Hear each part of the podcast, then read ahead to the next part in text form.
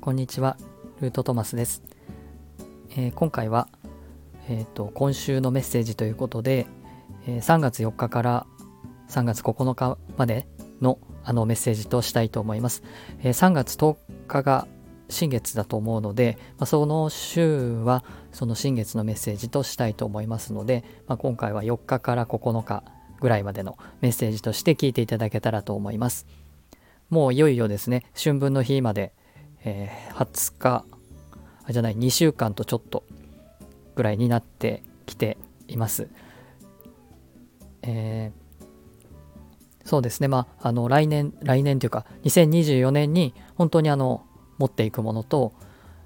まあ、そう持っていけないものっていうか、あのその春分のその向こう側に持っていけるものといけないものを、まあ、はっきりとこう精査していくというかですね分けていく期間ということであの前回もお話しさせていただいてる気がするんですけどやっぱりそういうことをですねいよいよ本当に手を動かしてというかあ心を決めてというか覚悟していかないといけない週なのかなと思います。ちょっと新月のメッセージと多分かぶってしまうとこもあると思うので、今回はあの短めにですね、簡単にお伝えしたいと思うんですけれども、まあ、そういう覚悟というか、あの、心を決めるというか、うん、実際にその自分の思っている方向に一歩踏み出すとかね、そういうことがもうあのスタートしていく時なのかなというふうに思います。やっぱりその魚座の期間ということもあって気持ち的にはもやっとするというか、うん、いろいろ思い悩むというかですね。あのいろいろ蒸し返すというか、まあ、なんかこうすっきりはっきりできないようなあの感じが僕自身はありその次の世界へ持っていけないもの持っていこうと思っていたんだけれどもなんか持っていけないかもしれないなっていうようなあの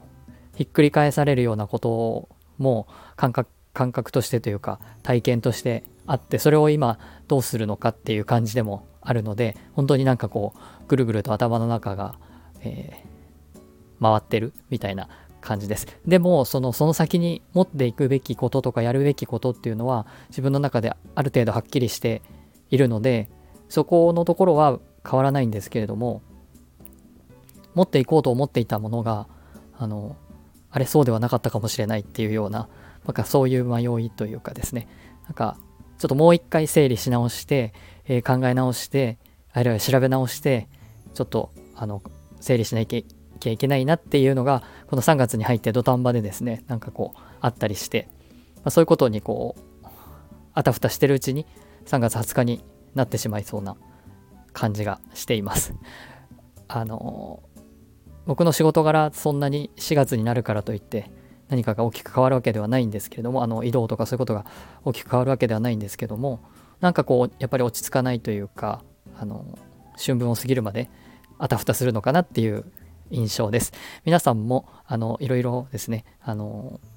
来年来年度っていうんですかねあの2024年の本当にスタートしていくにあたって、まあ、手放していくものは手放さざるを得ないような状況にもなっていくと思うので、まあ、僕もそこはあの自分の自分自身にもあの言い聞かせながら整理をして春分の日というのを迎えていきたいと思っていますので、えー、そういう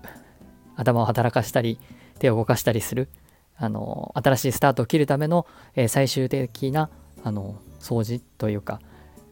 整理をする週にしていただくといいんじゃないかなというふうに思います。あっという間に2週間ぐらいは経ってしまいそうなので、あ、もうこんなに時間がないんだなっていうのを気づかされる、えー、3月4日です。はい、なんか寒くなったり、あったかくなったり、なんか本当に季節感がいまいちあのわからない感じですけど、ま、体調に気をつけて、え、今週も元気に、え、お過ごしください。最後までお聴きいただきありがとうございました。